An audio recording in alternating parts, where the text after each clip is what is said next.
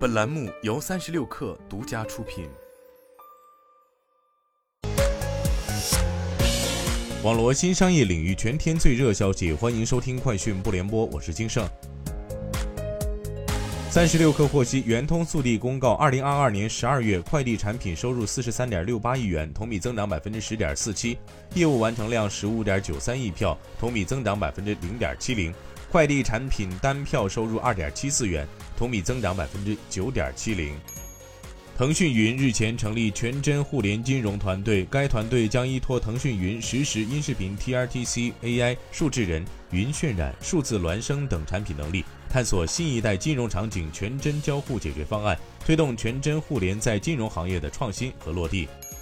拉钩招聘发布二零二二年职场人年终奖调研报告，企业端调研显示。企业年终奖发放预期较高，百分之七十二的企业明确可以发放年终奖。分行业来看，短视频、游戏以及金融行业年终奖发放预期较高，超百分之八十的企业确认会发放年终奖。小度与无锡经开区管委会、诚通基金今天达成合作，将在无锡经开区设立小度科技 IoT 总部，并共同推动物联网产业生态建设等多项事项，打造全国领先的互联网产业发展高地。据官方介绍，小度已完成 B 加轮融资，投后估值达三百五十五亿元人民币。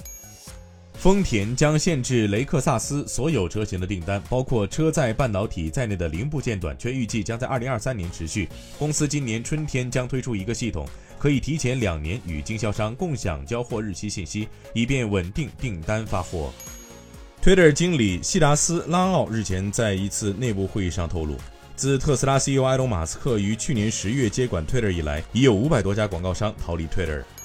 微软计划在本周裁减约百分之五的员工，即约一万一千人。随后，彭博消息称，微软计划在周三裁减一些工程部门职位，这次裁员的规模将大幅超过过去一年的裁员轮次，但没有说明具体裁员规模。以上就是今天的全部内容，咱们明天见。